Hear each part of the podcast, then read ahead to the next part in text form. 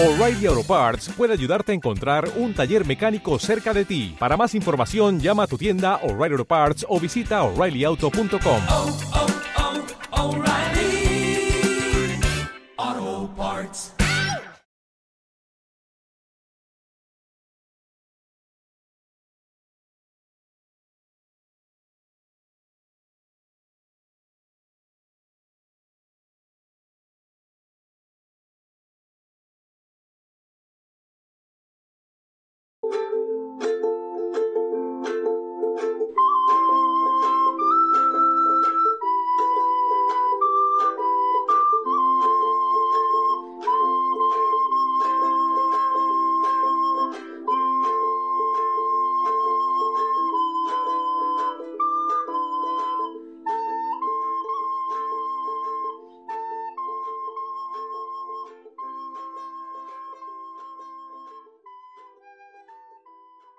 primero que nada, bienvenidos a Reconcha tu podcast, el episodio de regreso, el episodio, sabe Dios qué número es. Em, estamos de vuelta, eh, estamos de vuelta y hemos decidido adaptarnos un poco a las necesidades de, nuestra, de nuestro propio tiempo, nuestro propio espacio, nuestra propia mente y venimos con un concepto un poco distinto. Vamos a establecer este tipo de conversaciones como un ejercicio de pensamiento invitando muchas personas, es decir, Concha tu podcast se va a volver la- una sala, va a ser la sala de la casa nuestra, de nuestro, de nuestra, la sala de nuestras ideas, digamos. Entonces va a venir gente, vamos a charlar y este, vamos a beber y demás, pues, ¿no? Más o menos como lo que veníamos haciendo antes, pero esta vez como otra vez, ¿no? Querido Javi, qué gusto Como- estar acá de nuevo. como un año y medio después, ¿no? Pero Como sí. un año y nueve después, pero sí, eso es lo que va a pasar. Hemos vuelto, regresamos. eh, y la idea ahora es disfrutarlo un poco más y hacerlo más sencillo. Porque además hemos reflexionado mucho sobre la vida en estos tiempos y Nos nos, hemos dado cuenta lo importante que era nuestra, para nuestra salud emocional este podcast. O sea, cada semana nos despotrábamos de todo lo que se nos diera la gana y como que nunca entendimos lo que significaba, pero después cuando ya no lo teníamos era como, uy, marica, me hace falta mi momento terapéutico de podcast. Exactamente. Y claro, yo sigo pensando que es dentro de todo una especie de, pues no sé, creo que es el trending común, ¿no? Que es como que en lugar de ir a terapia uno hace un podcast y creo que eso pasa. Así que bienvenidos a nuestra terapia. Esto es Reconchate Podcast. No, bueno, eh, creo que... Pero una- también vamos a terapia, o sea, imagínense dónde no fuéramos. Es verdad, es verdad, de hecho sí. Este, nunca le he hablado a mi terapeuta del podcast. ¿No? No. Ok, no, no es importante para ti. Mierda. Es que creo que es como que un lugar de no conflicto, entonces por eso no, no se lo he comentado. Em, que quede, que conste, que quede constante, que quede escrito, que lo hemos intentado. El año pasado nos juntamos como tres, cuatro veces y hemos grabado episodios de podcast que nunca salieron al aire porque terminaron siendo experimentos muy bizarros en los que Chistosos. intentamos hacer como ¿Te acuerdas el de las cartas? Sí. Hubo uno en que nos escribimos cartas y eso terminó siendo como... Y fue un desmadre porque somos unos imbéciles porque somos tres y se supone que cada uno tenía que escribirle una carta a alguien al azar, pero fuimos tan estúpidos que nos confundimos en quiénes tenían que escribirle la carta a quiénes y alguien terminó recibiendo dos cartas. Sí, es como que intentamos jugar un Secret Santa con cartas y fue como... Fue un caos. Y solo somos tres, imagínate si fuéramos más. Somos tres y nos falta uno en este momento. Así, claro. Bueno, Estefan va a ser un, un invitado recurrente. Pues, ¿qué invitado? Pues un host recurrente. A veces va a estar, a veces no va a estar. Em, pues es un hombre, es un hombre con ocupaciones más De importante que negocios, las nuestras. claro. Grande. Sí, ya está grande. Tiene un perro. Tiene una familia que mantener. Tiene un perro. Su perro se llama el señor esclavo. Eh, saludos al señor esclavo. Espero que nos esté escuchando. En fin. Bolivio, Guillermo, no sé qué. Señor esclavo.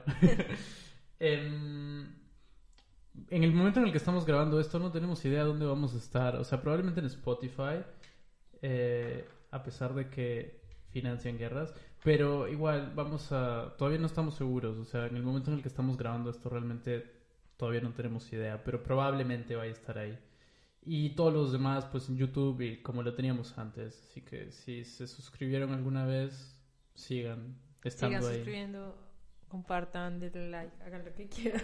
O no, también. No nos también. importa. No nos No nos importa. importa. nada. Miren, algo que nos pasa que es súper chistoso es que todavía vemos notificaciones como de Facebook o algo así cuando hemos dejado de usar las redes hace un montón de tiempo, como que no hemos estado activos, pero nos llegan notificaciones y eso es como, wow, Como hay alguien que a quien le hacemos falta. Eso está...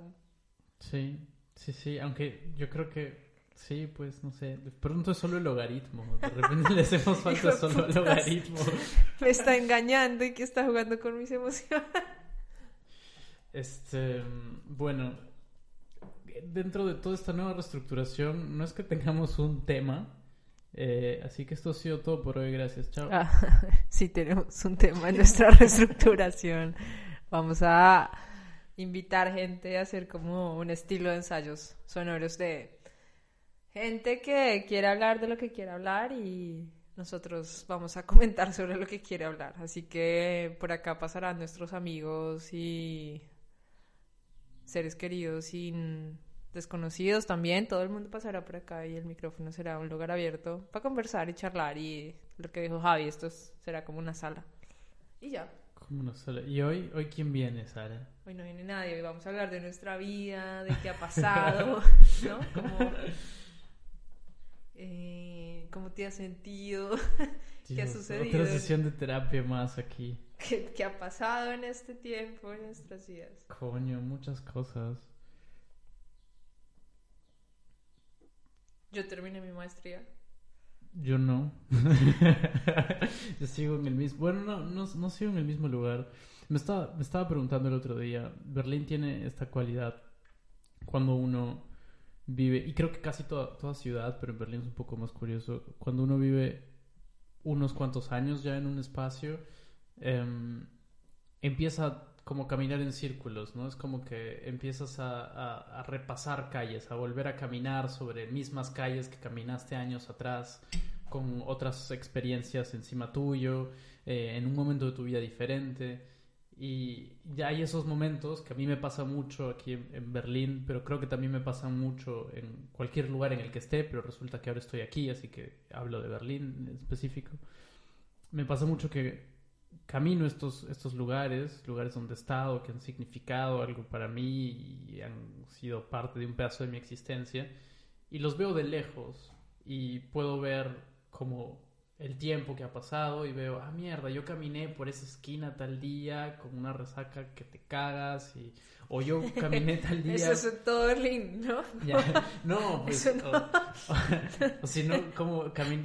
Yo grabé en esa esquina cuando hicimos tal proyecto. Pero o- además es que hay algo muy particular y es que el lugar donde estamos grabando ahora es la nueva casa de Javi, que queda a unas cuadras de la que era mi casa donde grabamos algunos de los capítulos. Sí, hace sí, un ahí par de grabamos años. varios, es verdad. Entonces, eso está chévere. ¿Cuánto llevas en, en Berlín, Javi? Cuatro, ¿Cuatro años? sí. ¿Y, si- y sientes que ya estás en modo avión o todavía estás como, marica, ¿qué hago? Va, es que no sé, es que creo que el espacio. O sea, ya, mi, mi link con el espacio está sentado. Es como que. Como te digo, ¿no? Cuando empiezas a ver esas repeticiones, te empiezas a dar cuenta que has existido en una cartografía ya, Ujú. ¿no? Y creo que sí, en ese sentido sí siento que he llegado y que estoy y que existo.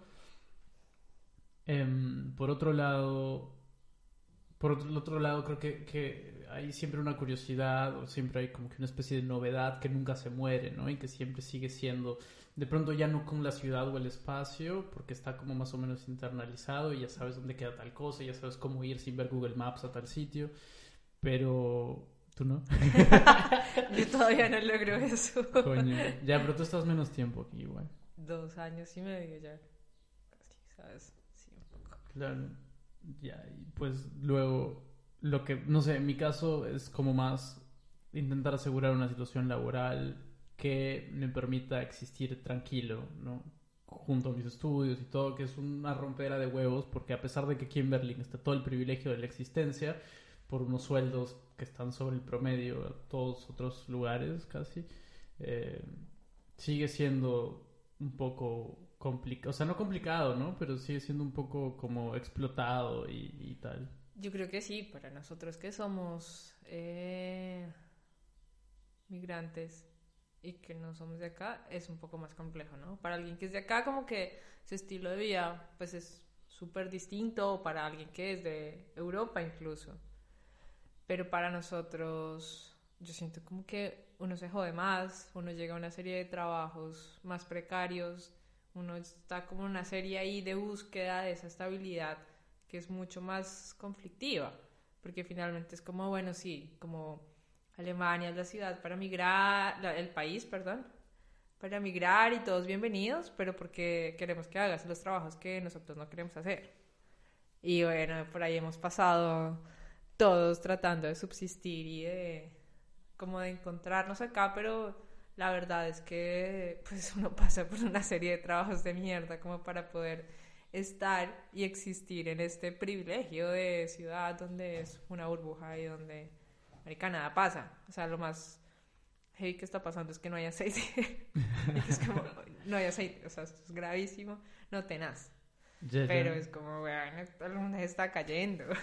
Es como, pero sí, eso me hace pensar, o sea, claro, uno termina haciendo los trabajos que nadie quiere hacer, porque eso es lo que hacen los migrantes en todos los países. Eh, no sé, pienso ahora que fui a Perú, ¿no? Eh, el cliché de encontrar un migrante venezolano haciendo todos los trabajos que un peruano probablemente no quiere hacer. O que, o que, no sé, pues sabes, los, aquí es lo mismo, ¿no? Uno termina haciendo los trabajos que los propios alemanes no quieren hacer, como dijiste. Pero es interesante porque, claro, en comparación allá recibirías el- un pago muchísimo menor, ¿no? Aquí el pago tienes, unos tienes ciertos derechos laborales si es que accedes al estatus de ciudadano, que eso es otra pendejada, ¿no? Porque si no, si no accedes a ese estado de ciudadano, uno termina como ilegal, y pues entre comillas ilegal, y termina trabajando por mucho menor eh, paga, ¿no? Y esos son estratos de explotación muchísimo más complejos. Pero pensaba justo en esto, que cada vez que yo voy a trabajar en uno de estos sitios de mierda, eh, a, lavar platos o a ser mesero o cualquier de estas cojudeces que uno tiene que hacer de vez en cuando para, y algunas personas más que de vez en cuando, para, para sustentar sus gastos aquí y seguir estudiando y seguir este, intentando buscarse una mejor vida, ¿no? una vida más digna o como, como quieran llamarlo. Este, cada vez que voy ca- cada vez que voy a uno de esos trabajos siempre encuentro la, es como que en bandeja de plata la- no ni siquiera tengo que leer en bandeja de plata está puesta toda la estructura de clases sociales que, que existen en Europa ¿no?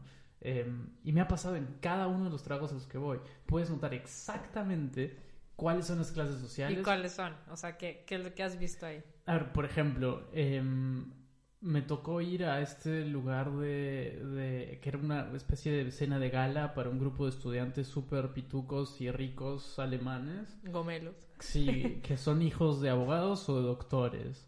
Y tienen esta cuestión de gala, que es una noche de celebración para quién Como sabe qué mierda, ¿no? mierda Sí, sí.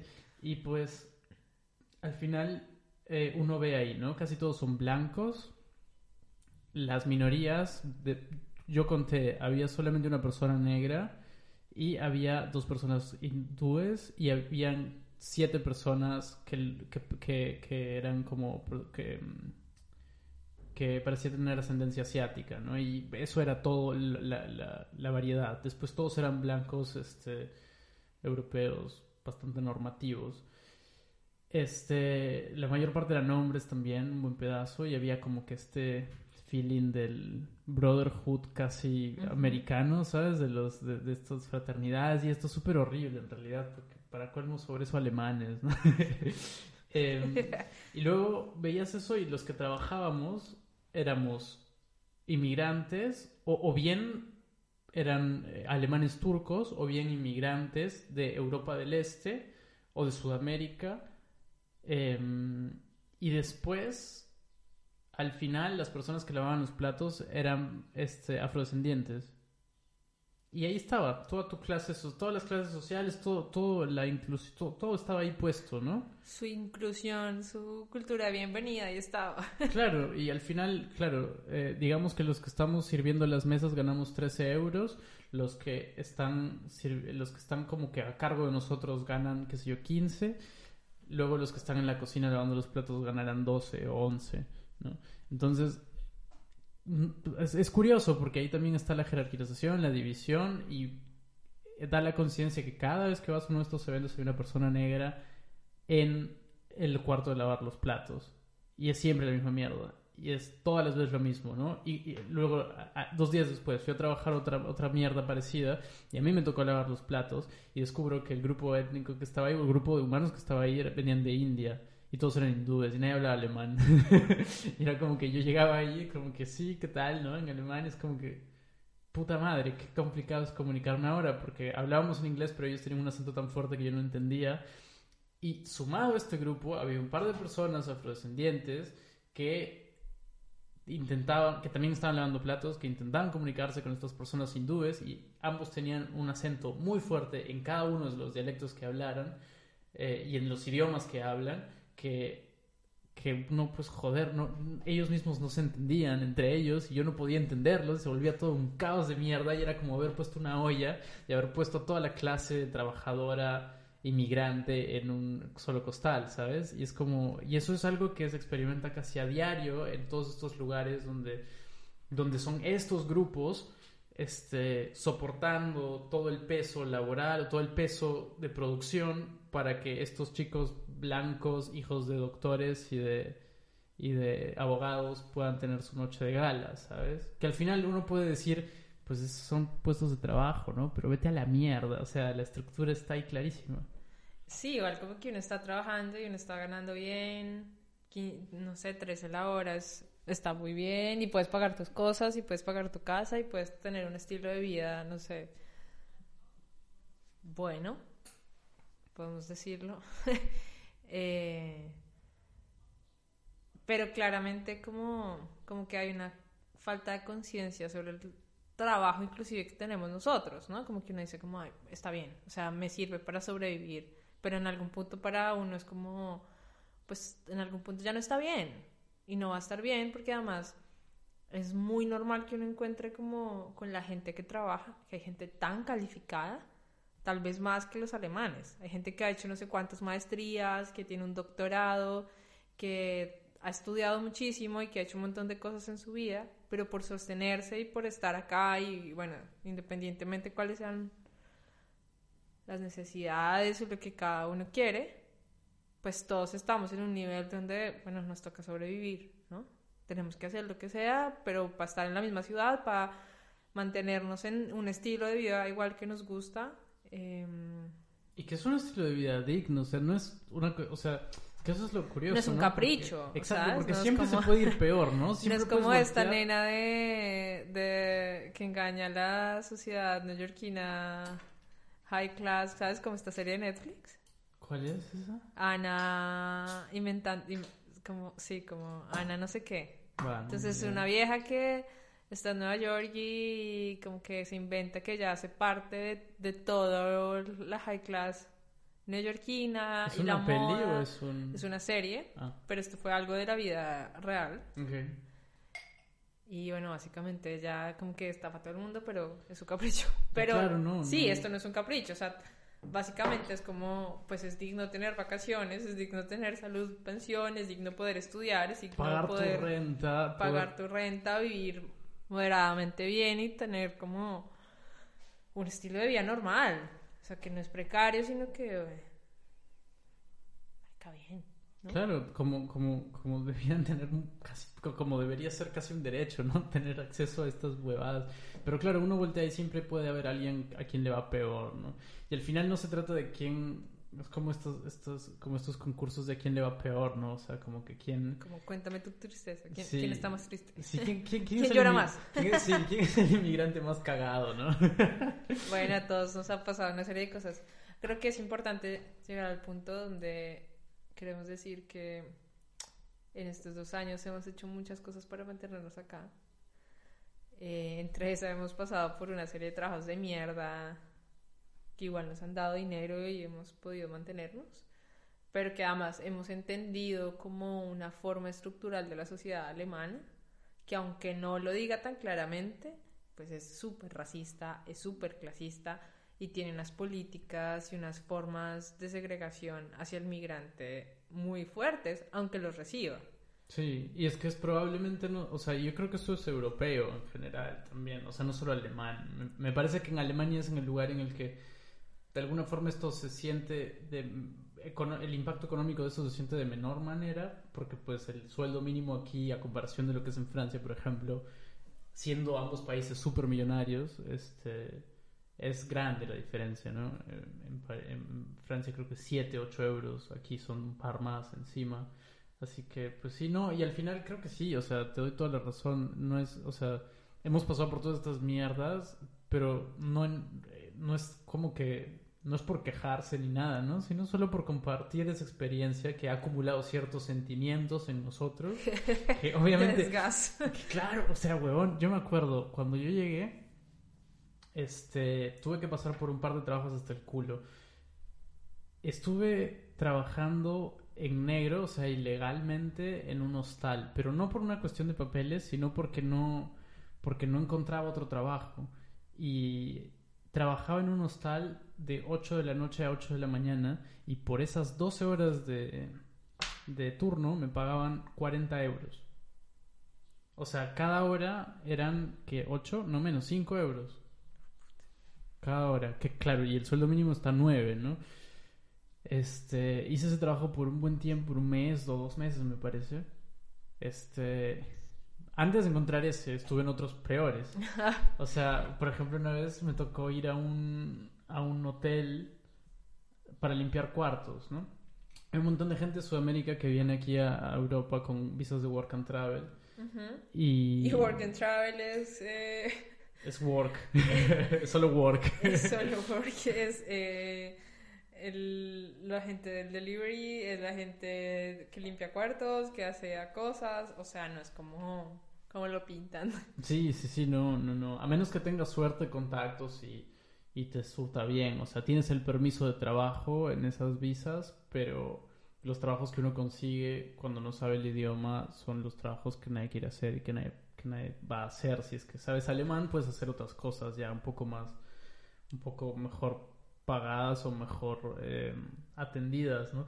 Pero me tocó Pero este- inclusive, ¿sabes que Creo que no, porque escuchando algunas experiencias como de gente que está calificada, de gente que habla alemán, por el simple hecho de ser migrantes, como que si pusieran en duda tus conocimientos, ¿no? Como Ya, sí. eh, tú realmente sabes, realmente hablas alemán, realmente, ¿no? Como, como que hay una duda sobre el otro. claro, sí, porque sí. es distinto y está Exacto. bien y eso es una cosa estructural y eso es una cosa social y eso cambiará con el tiempo y los años, ¿no? Esto no es una cosa como que, que la gente se dijo puta porque quiere y se levanta todos los días diciendo como, ay no, hoy voy a hacer una mierda y hoy voy a ser súper racista. No, porque igual a todos nos pasa y todos lo tenemos integrado en distintas formas, simplemente es una cosa estructural. Lo que pasa en Alemania es que hay una falsa idea como después de la caída del muro, ¿no? Entonces vinimos y, y todos estamos corriendo cogidos de la mano, pero resulta que no, y resulta que hay una cantidad de cosas estructurales que como sociedad se pelean todo el tiempo y hay una pugna todo el tiempo, o sea, inclusive entre alemanes, Sí, sí. ¿no?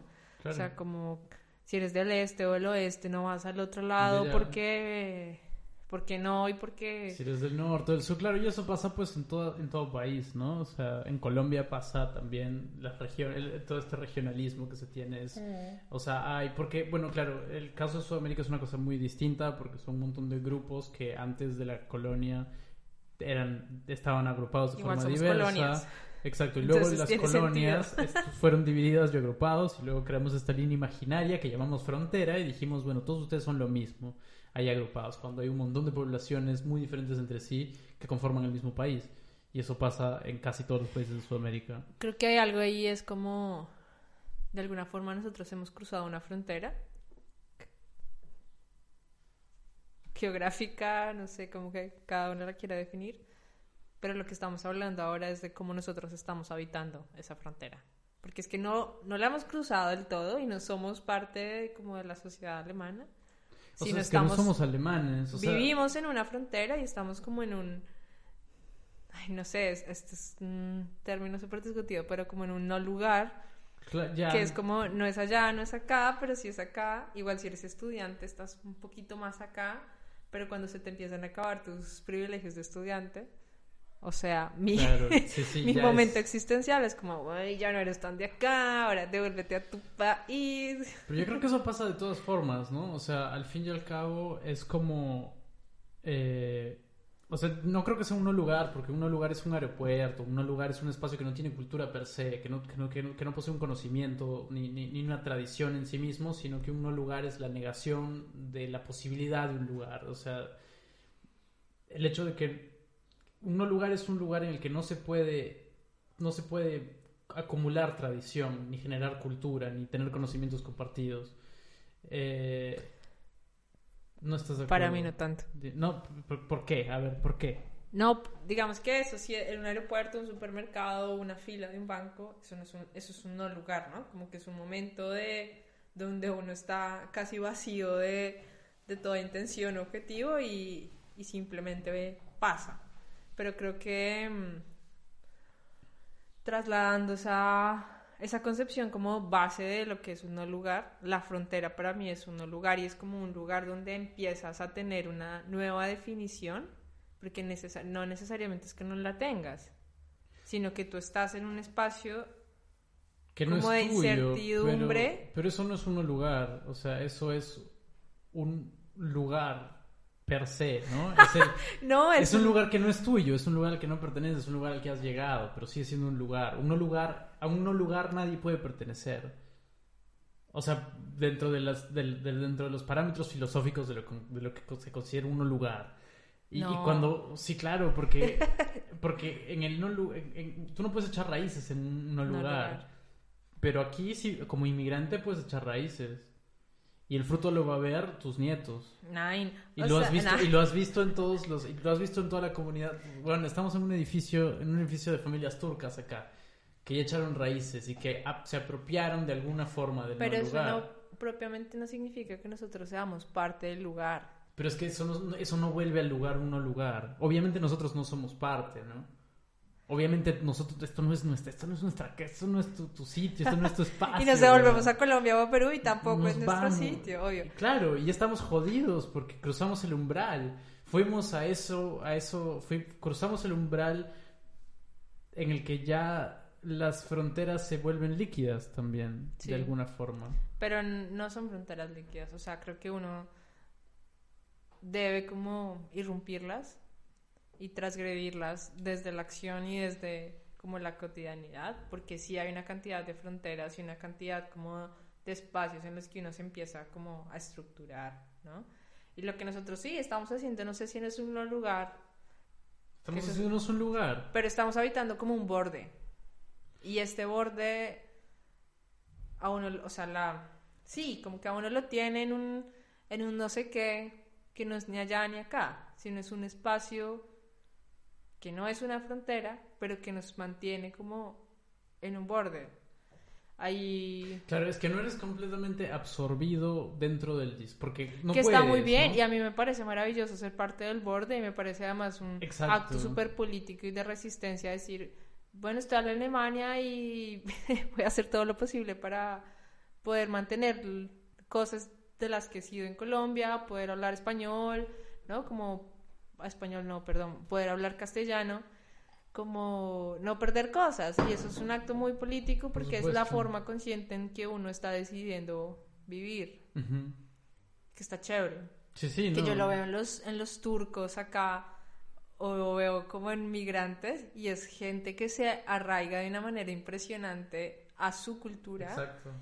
eh, y que la quiere mantener a toda costa. Entonces uno va por la mitad del centro de Berlín y es una vaina como que te lleva a otro espacio, tiempo y dimensión y dices, bueno, pues esto es un acto de resistencia y decir, ok, soy inmigrante y estoy compuesto de estas cosas y estoy en este espacio y quiero reconocerme como eso, porque es que no quiero ser parte y otra cosa. Aquí voy a contar una anécdota.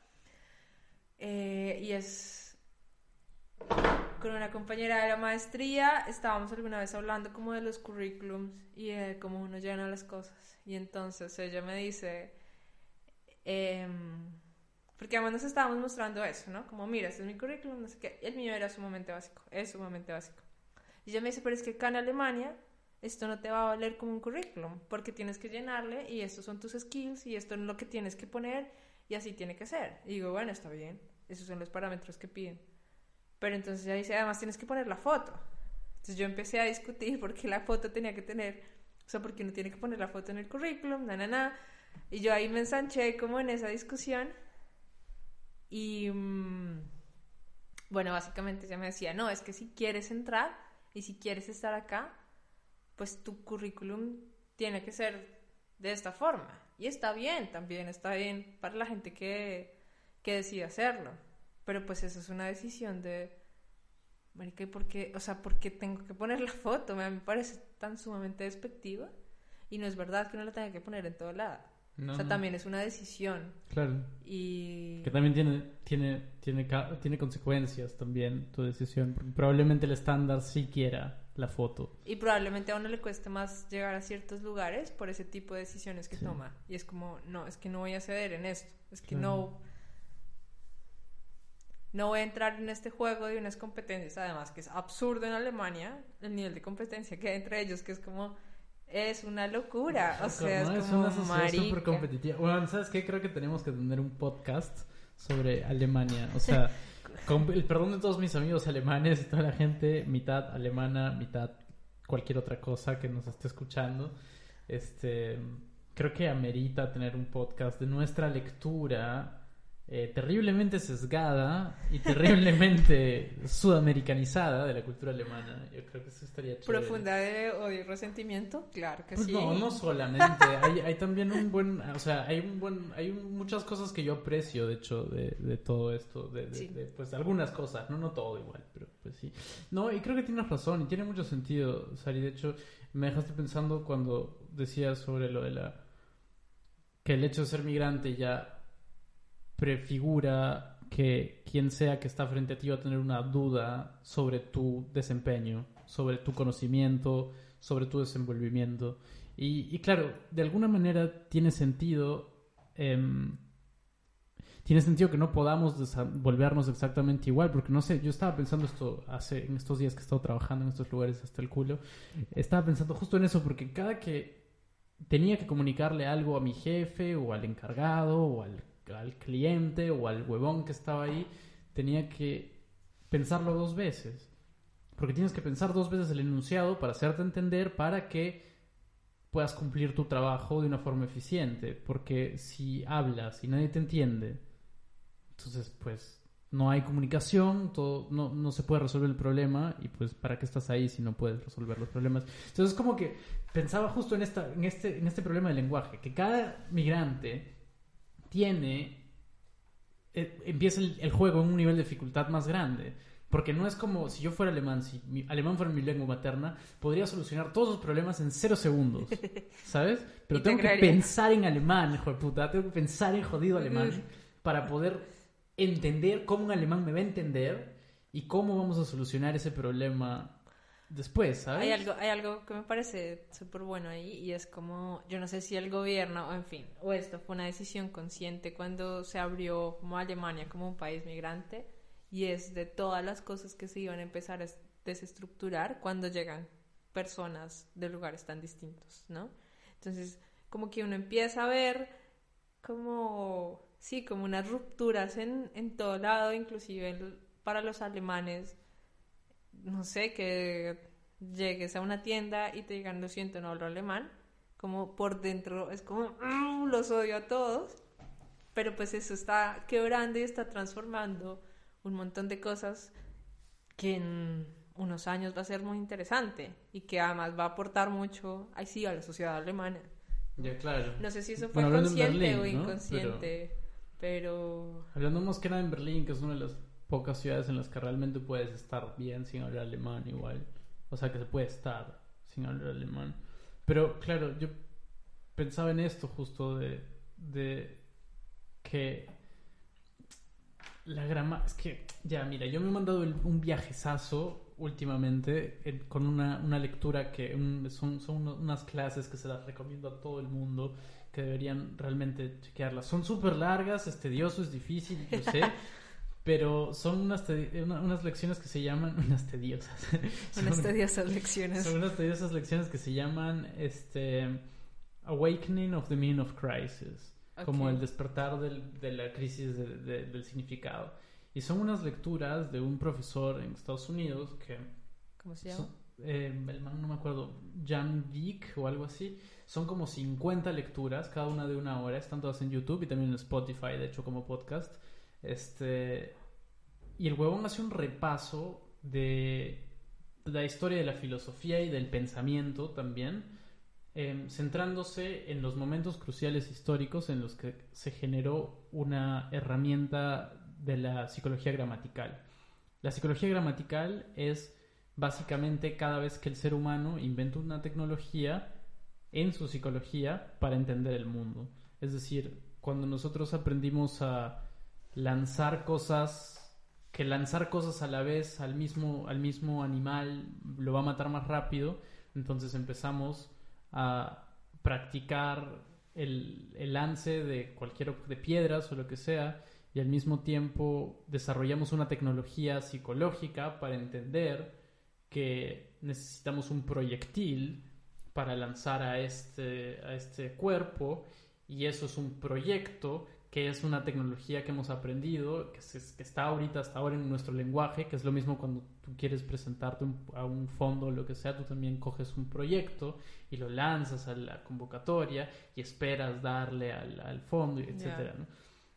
Y el man analiza todo esto eh, en, en toda la historia, ¿no? Y la escritura es otro, la retórica es otro, y así sucesivamente hay un montón de herramientas de la gramática psicológica del ser humano que ha ido como que dando forma y moldeando a distintas sociedades, etcétera, ¿no?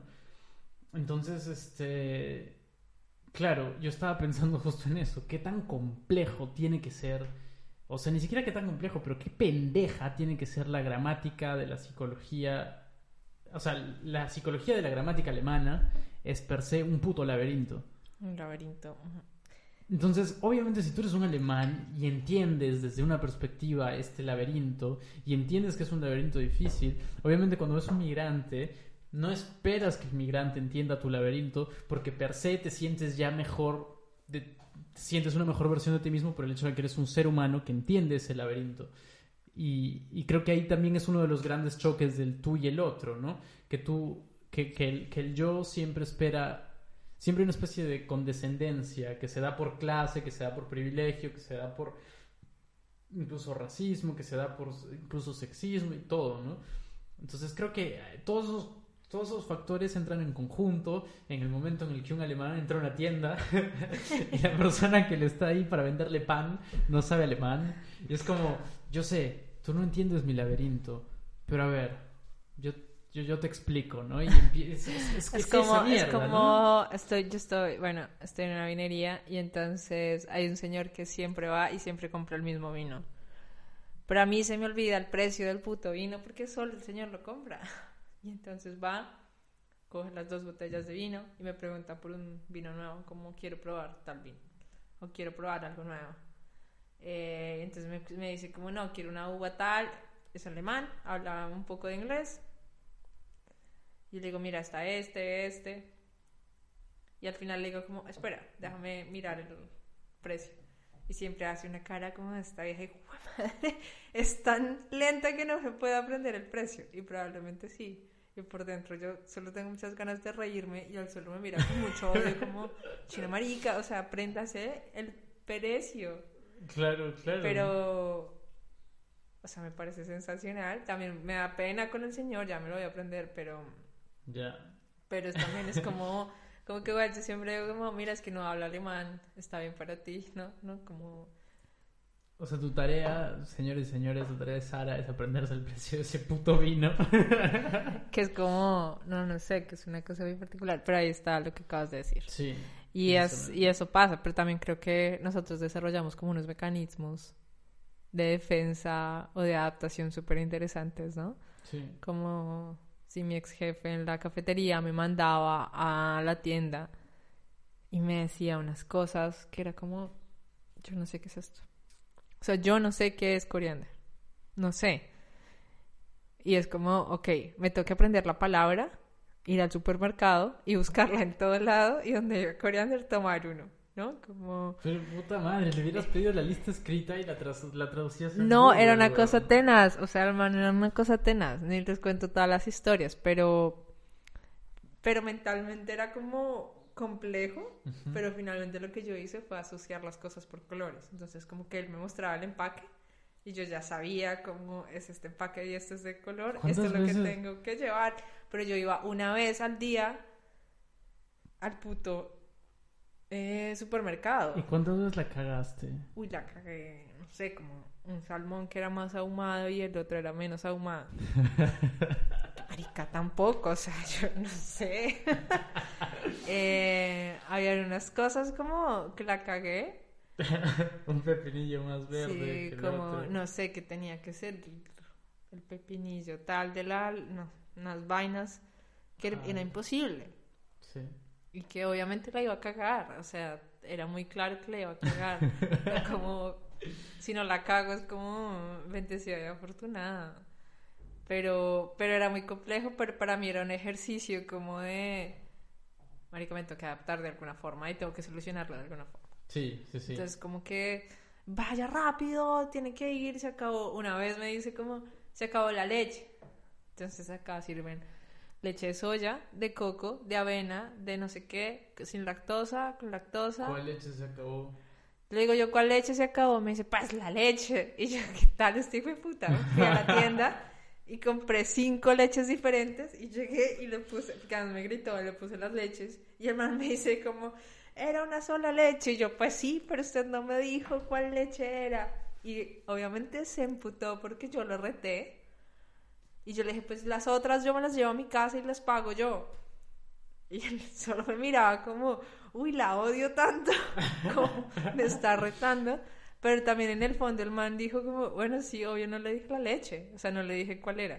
Claro. Y él como, uy, no. En fin, ese cantidad de cosas chistosas. Sí, pero es verdad, hacemos estos mecanismos, hay una respuesta también a este, como decíamos, ¿no? Este laberinto que es para nosotros un nuevo lenguaje, que puede ser para, que yo me imagino cualquier migrante, igual no solo el lenguaje, pero también la estructura social, las costumbres y todo eso, son un código a decodificar para poder eh, existir mejor en ese nuevo espacio en el Y que uno creo está que habitando. también hay una cosa y es como cuando uno decide como no dejárselo montar, ¿no?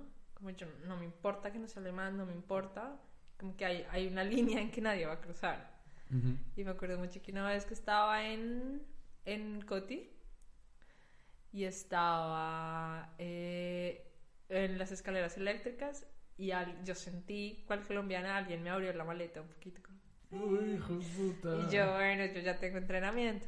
Y obviamente me di la vuelta con el codo, pegué durísimo. Y era un afgano. Físicamente se veía, o sea, uno sabía de dónde era la persona. Y me volteo y el man, yo creo que nunca nadie le había dicho nada.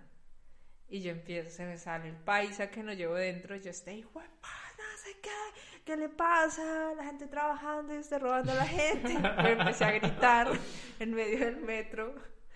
Y la gente solo me miraba y el tipo solo me miraba y decía como... No, no sé, como que él estaba muy impresionado, solo me miraba con cara de shock, ni siquiera podía salir corriendo.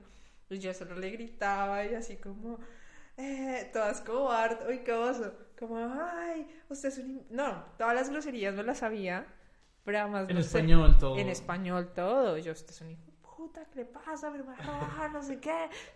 Y el man Yo creo como... que la gente quiere escuchar un poco de ese, de ¿Sabes? ese lenguaje Como- florido. Como, como cuando Escobar decía, si, si no...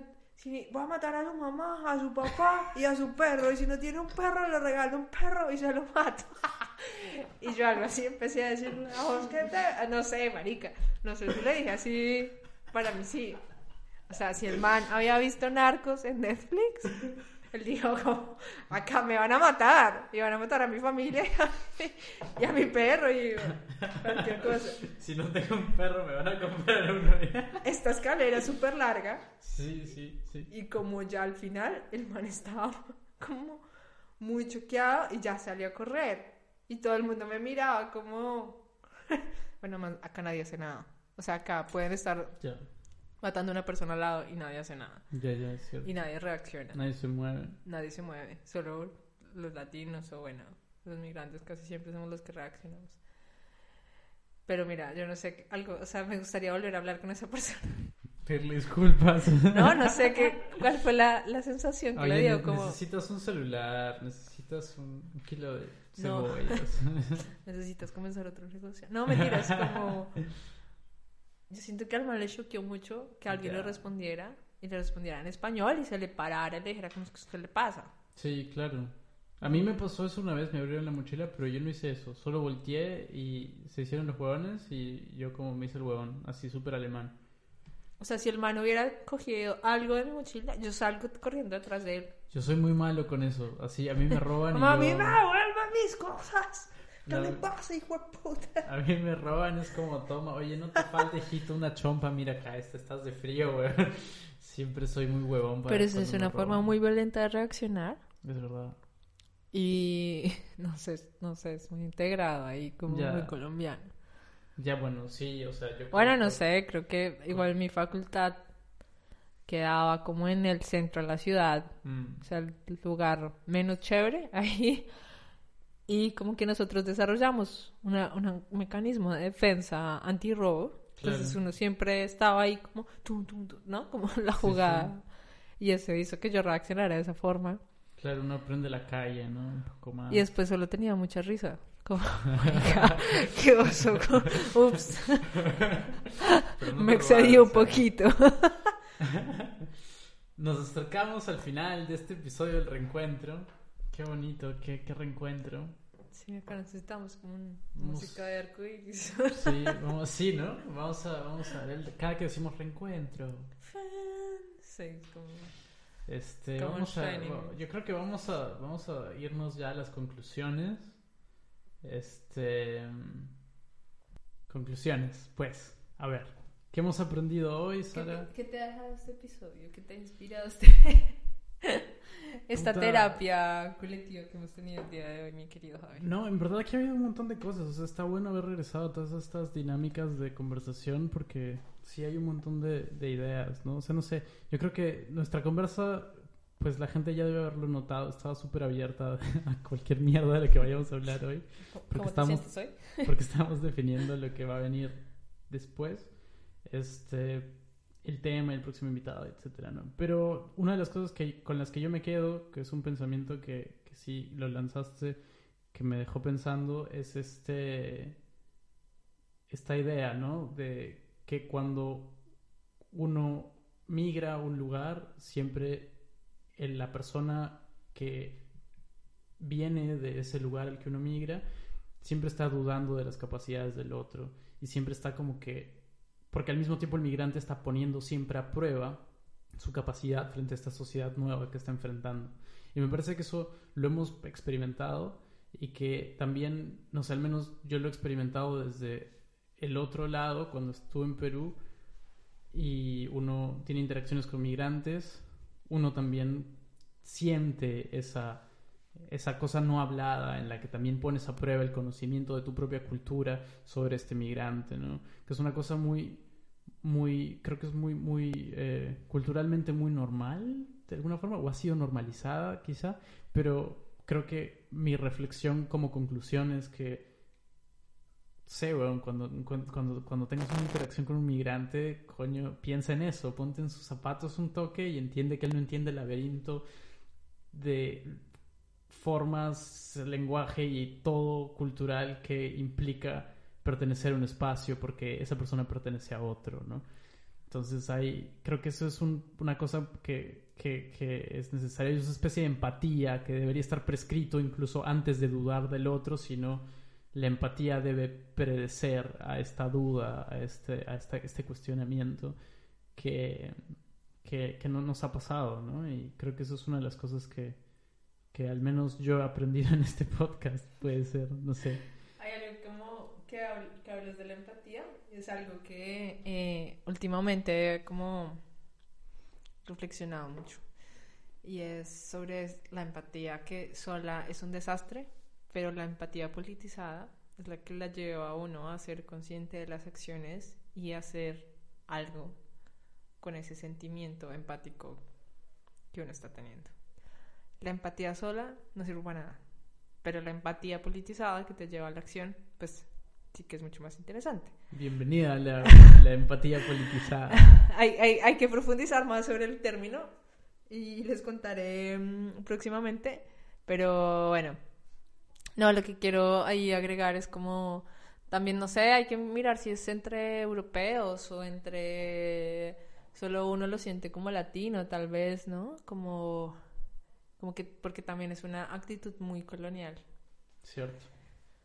Hay, hay, hay que desbaratar mucho eso para poder entenderlo, pero me alegra que hayas quedado con una pregunta ahí como de, bueno, cómo fijarse en la relación con el otro, porque además es algo como que uno tiene muy, muy adentro. Sí. Como que yo he sido muy co- consciente de eso en unos momentos que como que acabo de decir, que acabo de hacer, que imbécil. Que lo que acabo de hacer está mal, pero bueno, eso solo uno lo va siendo consciente como en la medida de la práctica y en, sí, en lo cotidiano pues. Yo que concluyo de- del día y del tema, concluyo que hay que ahondar más, ahondar en las concepciones del no lugar y en esas cosas de habitar los bordes que a mí me parece muy interesante y que y que creo que es una forma de resistir bien particular, ¿no?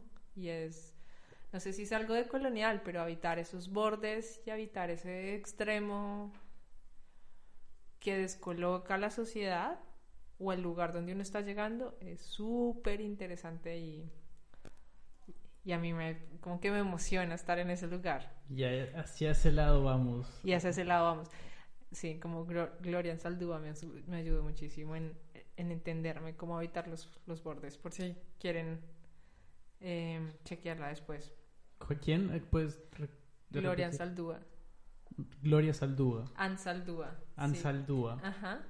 Sí, creo que sí es Gloria. Voy a abrir la barra de Ya la cago. Y esto no lo voy a editar, ¿eh? Pero eh, es un libro, es un... Sí, pues, ajá, sí es. Es un poema.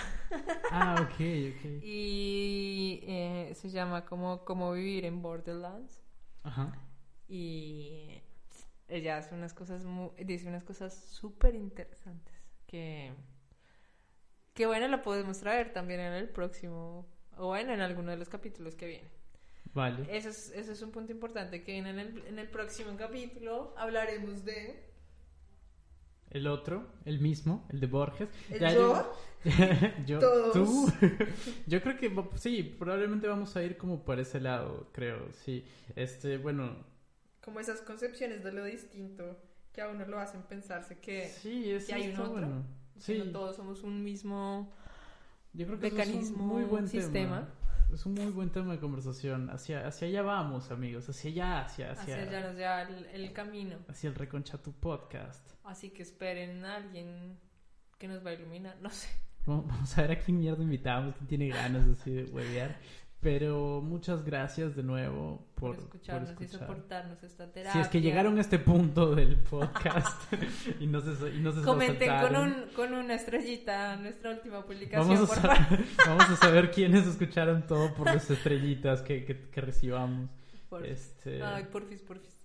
Pero sí, eh, bueno, sí, sí, yo creo que sí. Ese, nuestro próximo podcast va a ser más o menos sobre el tema del otro, probablemente. Y tendremos a alguien que nos cuente su experiencia como el otro, o como el yo, o como el mismo. Invitaríamos a Borges, pero tendríamos que hacer una sesión de Ouija. Quizá lo hagamos, quizá no. No Eh, mames, Los que las de Berlín. Uh. Listo, pues entonces ya, nos vamos. Muchas gracias. Gracias. Muchas gracias. Los dejamos con una canción a capela, encargado, encargado a Sara. No, amigo, acá vamos a Acá vamos a poner. Sara, cántanos. Sara, cántanos. No. Uh, Sara, Sara. ¿Has escuchado? Ahora en, Colombia está muy famosa Encanto, esta película de Disney. No, no, no, ni cagando. No sé qué es.